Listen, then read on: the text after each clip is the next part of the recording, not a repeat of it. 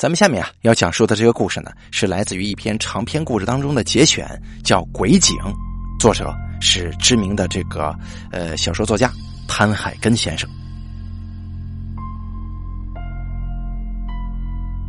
我到这个村子已经有半年之久了。这是一个夏天，炎炎夏日炙烤着这个小山村，使得这个原本不缺水的村子，突然就缺水了。这天中午干完农活，支书老王找到我们，把我们拉到一边，对我跟猴子说：“这段时间里头都缺水，你们那儿可还有水用啊？”我说道：“啊，谢支书关心啊，我们那儿的水虽然也缩小了许多，不过早上出门的时候还是有水来的。”老王说：“有水就好啊，你们俩臭小子给我听好了。”如果你们那儿也没水了，你们不可以去旁边竹林里的那口井里面打水，知道吗？要是在那儿出了事儿，谁也救不了你们的。老王所说的那个竹林我知道，就是我屋旁那块长有竹子的平地。我记得第一次来到这里的时候，老王就提醒过我们，可不能去那儿啊。只是我还不知道那儿有口井呢。我们知道老王之所以要我们不要去那儿，一定是因为那儿有不干净的东西。他这也是关心我们，而我跟猴子自然也是理解的，点了点头。老王见我们很听话，于是这才指挥着，背着手回了家。猴子问我：“哎，老潘，你说咱屋旁真的会有脏东西吗？”我摇了摇头说：“管他呢。”反正啊，咱们家里头有水，犯不着去哪儿啊。猴子点了点头，接着我们就回了家。可是回到家中一看，他娘的，停水了！家里的水是屋后大山里爆出来的山泉之水，早上还有水来着。这水虽说不大，但是也足够使用了。可是没成想啊，这会儿竟然干涸了。一滴都不留。要知道，我们每天午休的时候都得冲个凉。你说现在没水了，这可怎么办呢？中午冲不冲凉其实也没多大事儿，但是晚上呢？你说这干了一天的农活，一身的泥巴，而且此时又是夏季，一身臭汗。若是一天不洗澡，一准睡不着觉。猴子抱怨着说。这他娘的破村子，别说是吃顿肉了，这会儿啊，连水都没得喝了。我说道：“行了，别想着吃喝了，咱们还是赶紧想想咋去弄水来吧。”猴子说：“有啥办法呀？这无前无后的又没个河，咱只有到虎子他家去挑水了。只是若是这样，每天白天忙了一天，这骨头都快散了架。”还得跑这么远去挑水，这这我还真不想去呢。我点了点头，说实话，我也不想去挑水，因为离虎子家有半里多路呢。我叹气说：“哎呀，谁会想去啊？但是咱们又没有别的地方可以搞到水，咋整啊？”猴子想了想，眼珠子一转，说道。老王不是说，咱们这个屋旁的那块竹林里头有口井吗？要不咱上那儿取点水去？去屋旁那块竹林里取水，这可是老王千叮咛万嘱咐不能去的地方啊！想到这里，我就连连摇头说：“不行啊！老王说了，那儿闹鬼，这万一出啥事，可怎么得了啊？”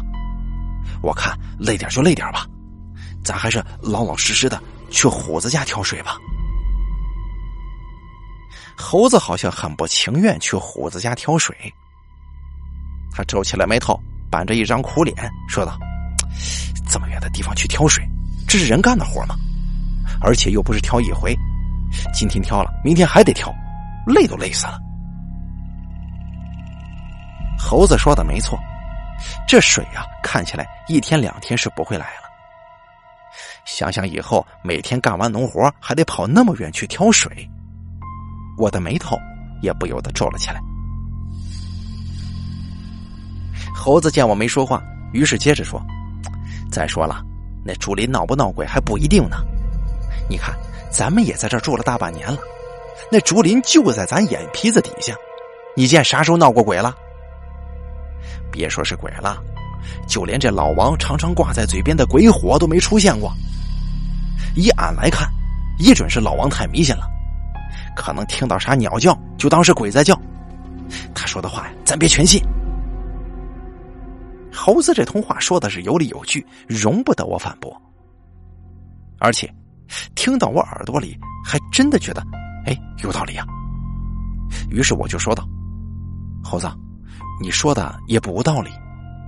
这样吧，咱们就过去看看。不过我得提醒你，去是可以，但是一定不可以做冒失的举动，知道吗？”猴子见我答应了，满脸得意的微笑：“哎，要得，要得。”就这样，我跟猴子提着水桶出了门，往旁边的那块竹林走过去了。此时已是正午刚过不久，太阳还正当空高挂。但令我没想到的是，这一去差一点要了我的一条小命啊！那片竹林就在我们屋外几百米处。我们拿了一把镰刀，就往那个竹林去了。此时正是夏天，竹林外围长了一人多高的野草，我们就一边走一边用镰刀将前面的野草给砍倒，走的也是比较慢。就这样，往草丛里头前进了大约有两百米来远的时候，我们穿过了一人多高的野草，出现在眼前的是一块大大的空地。空地上铺满了长长的青石条子，这些青石块每条都得有两米来长，四四方方的，一看这就不是天然的，是人工打造铺砌在这儿的。也不知道这些青石所铺砌的地面历经了多少风雨日晒，但是这些青石块上却没有青苔之物啊，特别干净，干净的就像是天天有人在上头行走似的。这个时候，身旁的猴子拉了拉我的衣角，指着平地中央说道：“哎，老板，你快看呐，井啊！”顺着猴子所指的方位一看，果然，只见平地的中央竖着一口大井。只见那井沿上很是特别，因为那上头有一种红色的图文。那图文既不像是图案，也不像是文字。仔细一看，那个图文呢，反倒有点像道士所画的符咒。看到这口井，我就说道：“哦，原来支书老王说的那口井就在这儿啊！也不知道这井还有没有水。”来到井边，猴子说：“是啊，这要是有水的话，咱们干脆将外边的野草全部砍光。”然后每天就来这儿打水得了。我点了点头。现在全村闹干旱，能有这么一口水井，也总比跑个一两里路去老刘家挑强吧。说这话的同时，我跟猴子就来到了井边。只是一到井边，这井中就冒出了一股冷风，我们不由得打了一个寒颤。就好像整个身子都掉进了冰窖里头似的。要知道，此时可是六月天的大夏天呢，晚上还得扇扇子。这么一阵寒意，着实让我感到一股怪异。不过呢，那毕竟只是一种感觉，而且也只是一晃神的时间。接着，我趴在井沿上朝里张望，看到的只是黑汪汪的水面。看到井里头有水，我心里那高兴啊，总算不用去老刘家挑水了。接着，我就找了一块石子儿朝井里头扔了下去。可奇怪的是，竟然没有溅起一丝波纹。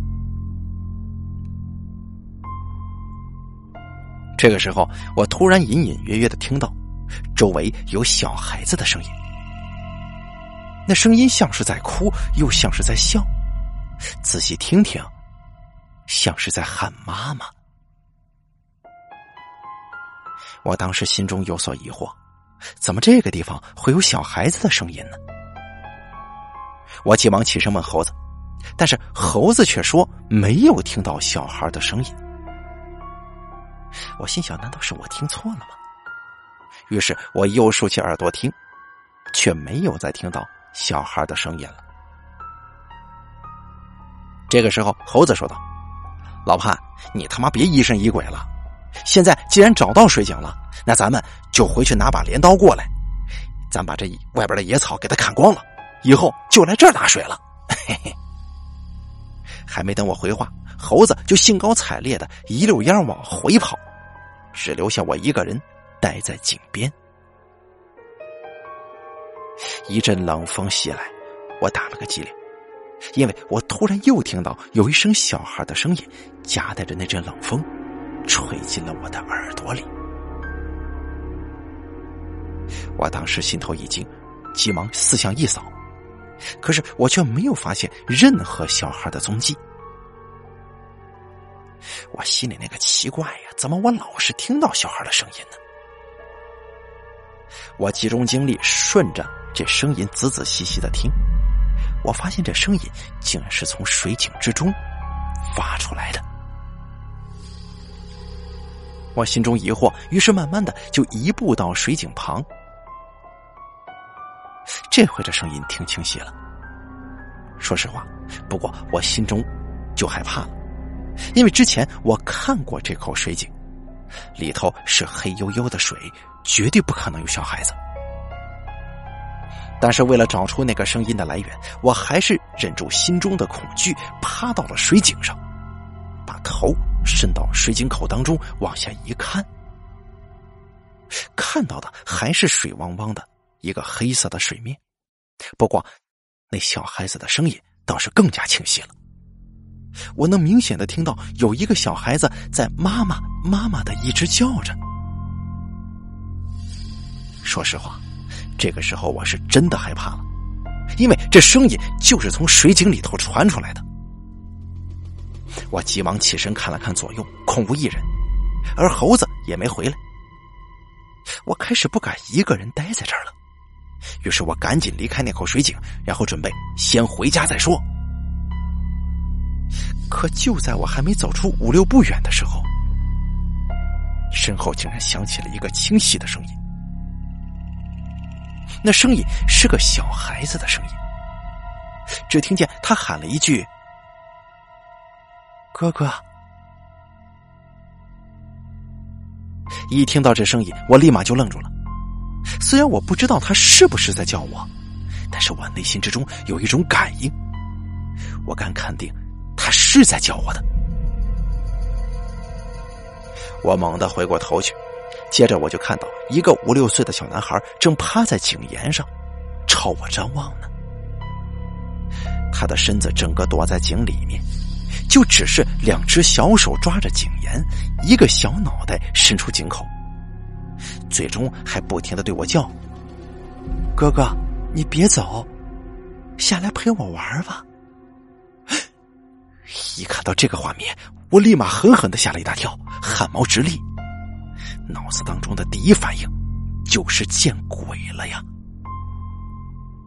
试想一下，一个五六岁的孩子怎么可能会生活在这水井之中的呢？而且，那水中还有黑黝黝的一片空间。此时我哪里还敢停留啊？狠狠的打了一个寒颤，然后撒腿就往回跑。这回我是真吓得够呛了。因为我敢肯定，那个小孩一定就是个鬼魂。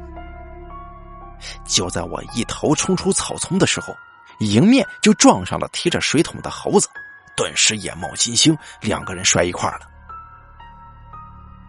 猴子揉搓着脑门，痛得直吆喝，一边骂我，一边慌慌张张的就问我怎么着啊？啥玩意儿？我就说我在水井旁见鬼了。猴子一听，哪里会信？非要我带他去看，此时因为是两个人，我心中虽说仍旧是害怕，但毕竟没有之前那么害怕了，于是就点了点头，同意了这个建议。再次回到井边，井边空地上毫无人影，没有小孩子的身影了，也没有风声，更没有小孩的叫声，整片空地已经是死静一片了。猴子说：“哪他妈有小孩啊？你是不是疑神疑鬼啊？”我摇了摇头，我非常确定，我刚才所见的就是真正发生的，绝对不是我的幻觉。于是我硬着胆子。凑到井边，趴到井口朝里面看，黑汪汪的井水，毫无动静啊！我没有丝毫的发现，但是经过我这么一闹，我没心情再去砍那周围的野草了，硬拉着猴子就离开了那儿。下午，我们再次去到田里干活。我将身边的一个村民拉了过来，轻声的问他：“我们所在的这个屋旁边那口水井到底咋回事？”那个村民见我问他此事，眉头一皱，用一种惊慌担心的表情反问了我一句：“喂，你告诉我，你可别说你去过那个地方啊！”我点了点头说：“今天中午啊，我就去了那个地方了。”那地方挺干净的，挺平整，地上铺砌着大块大块的青石砖，这这水井也干净啊。只是这，哎呀，这这老是听到小孩的叫声，而且，我话还没说完呢，那个村民就惊恐万状的叫道：“你你说啥？你去了水井那儿了？这可不得了了！你你是见鬼了！”我当时心头就是一惊，一种强烈的不安感涌上心头。我着急忙慌的问：“喂，您可别吓唬我呀！你咋就这么确定我我见鬼了？”其实我在心里是说：“你这都还没听到我说小孩的事情呢，你咋就知道我见了那玩意儿啊？”那村民说：“咋没见过呀？啊，那个地方哪有你说的什么干干净净啊？”那里根本就没有青石铺砌的地面，只有大堆的青石条子杂七杂八的堆在那儿。而且因为那里比较阴森，所以那里的青石跟水井上都长满了青苔。最重要的是，那里以前住着一户做生意的人家，可是不知道他们得罪了谁了，结果来了一群恶人，把他们一家三口子全部投进水井里淹死了。其中啊，他们就有一个五六岁的小孩子淹死在里头。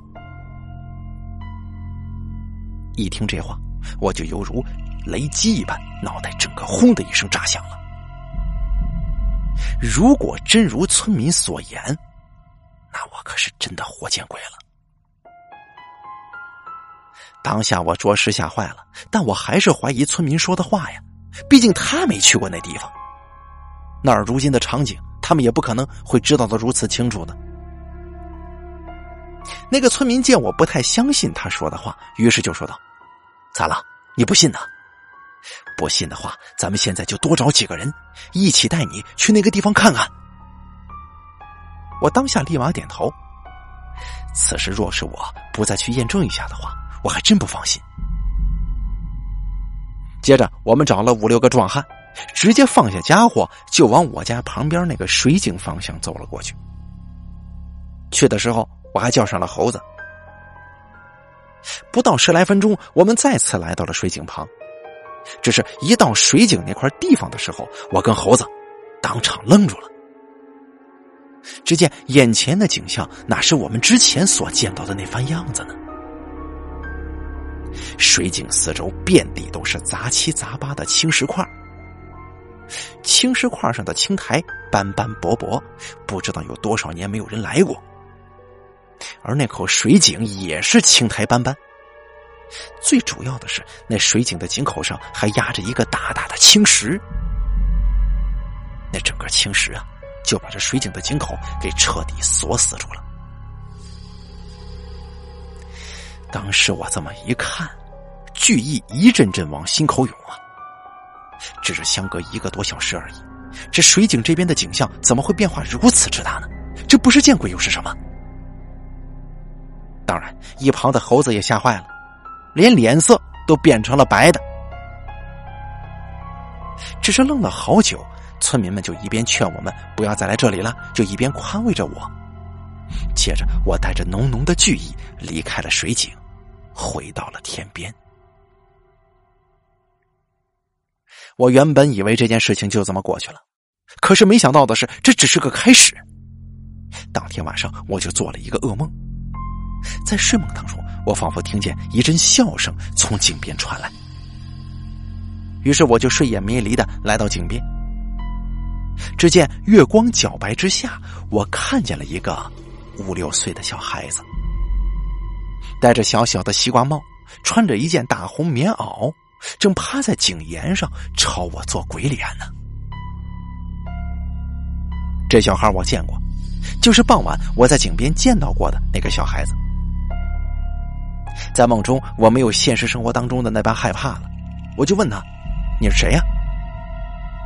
小孩不停的笑，手中的拨浪鼓摇得咚咚响。于是我又问道：“喂，你谁家的孩子呀？你家妈妈呢？”小孩向我招手，我走到他的身边，他指了指井里面，贴着我的耳朵说：“爸爸妈妈在下面呢，轻声点别吵醒他们。”这小孩的脸很凉，虽然没有贴到我脸上，但几乎是离我不到一公分的距离。可是我仍然感觉不到他呼出的热气在哪里。我当下心中觉得奇怪，我就问道：“你家住住在这下头啊？”小孩说：“啊，是啊。”我伸出手去摸小孩的棉袄，凉凉的、软软的，似有似无。但是却很干燥，没有一点沾湿的迹象。我就说道：“那里面都是水，为什么你身上一点都不湿呢？”小孩不解的望着我说：“没有啊，这里是我家门口，怎么会有水呢？”月已偏西，井口完全笼罩在竹林的阴影之下，我只看到黑隆隆的一片。我凝望着小孩，他脸很白，白的几乎没有一丝血色。我问道：“你一直都住在这儿吗？”“嗯，都住了几百年了，也没有人陪我玩，孤单的很。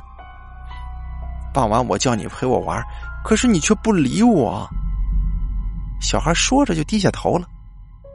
我当时心中一热，抓起小孩的手说。行，那我现在陪你玩，总可以吧？小孩眼中一亮，可是刹那之间又低下头来，低声说：“妈妈知道了会骂的。”但是这小孩突然又紧握住我的手，说道：“就是骂，我也不怕。”我问道：“你妈妈还在睡觉吗？”小孩点点头。我忍不住的好奇了，我就问：“那？”那你可以带我去你家看看吗？小孩不放心的朝井口张望了一番，似乎是害怕，握着我的手紧了又紧，终于下定决心说：“咱们是朋友，当然可以了。不过你得小声点儿，我爸爸可厉害了，他可是将军。”我从来都不会想到。原来这井里面还藏着一道阶梯呢。我们手拉着手，沿着阶梯往下走。小孩蹑手蹑脚，不敢发出一点声音。我好奇的朝四周望了望，可惜黑漆漆的，什么也看不见。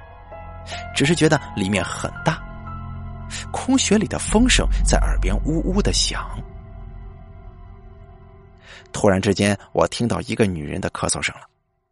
我感觉到拉着我的手的那个小孩在剧烈的颤抖，妈，妈妈！我正要问他怎么了，却感觉手上一空。我伸手想去拉他，却发现他已经消失了，四面空空寂寂，只有黑暗。然后我就听到一阵潮涌般的声音，哗啦哗啦响，没过多大一会儿，我就感到有水不断的朝我的脚上涌，慢慢的就没过我膝盖了。我一看这还得了啊，于是我就没了命的往回跑。可是脚下一空，原先的阶梯竟然全部消失了。我一下子摔倒在水里，大声呼救，可是潮水却淹没了我的声音。于是我就奋力的向上游，但是却怎么也游不动。我的双脚感觉像是被一窝丝给缠着，根本无法撑开。我伸出手想要抓住什么东西，但摸到的只是滑不溜手的青苔跟井壁。井水渐渐的就没过了我的头顶，我在绝望之中不断的挣扎。不知过了多久，我以为自己已经死了，但是后来我突然有了一些知觉。感觉那淹没我头顶的井水正在慢慢的下降着，然后我就开始呼吸到了空气。只是此时全身涌来一股浓浓的疲惫之感，又累又冷。我想睁开眼睛，可是却毫无力气。不知过了多久，我身体里终于出现了一丝暖意。这个时候，我使出全身的力气，努力睁开眼睛。哎呀只觉得光线好强啊！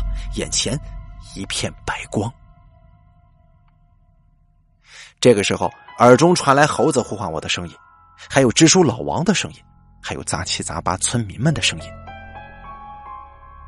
我眨了眨眼，终于白光渐渐消失，猴子他们的面孔出现在了我的眼前。猴子他们见我醒了，个个惊喜万分，特别是猴子。他一把抓住我的手，激动的眼泪都快掉出来了。哎呀，老潘，你可吓坏我们了！你要是还不醒的话，我都没法回家向你父母交代了。看到大家满脸担心的样子，我整个人都懵了。我张了张嘴，用尽力气问道：“你们这怎么了？我我我刚才是做梦了？”猴子说：“你哪是做梦啊？你都昏迷一天两夜了，你知道吗？”前天晚上你睡着之后就一直没醒过来，可可把我们给吓死了。什么？我我昏迷了一天两夜，我自己怎么不知道呢？我看了看支书他们，支书老王也点了点头，然后做出一副生气的样子，指着我骂：“你们呢，可真是不让人省心！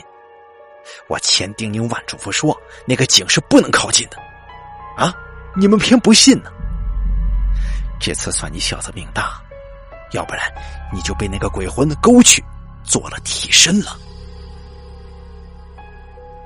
说实话，我在接下来这两天里头还真是虚弱的很，浑身有气无力的，就连想下地上个厕所都还得猴子扶着。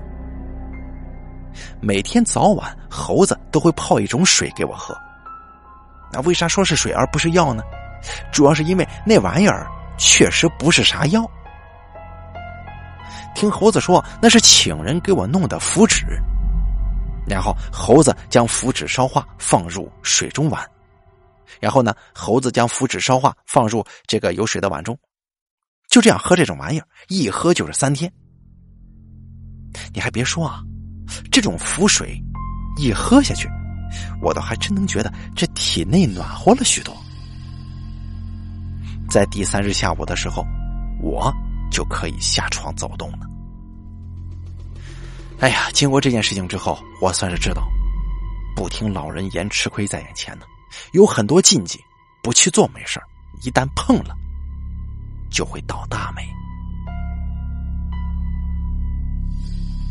好了，这个叫做鬼井的故事，咱们就说到这里了。作者潘海根，由大凯为你演播。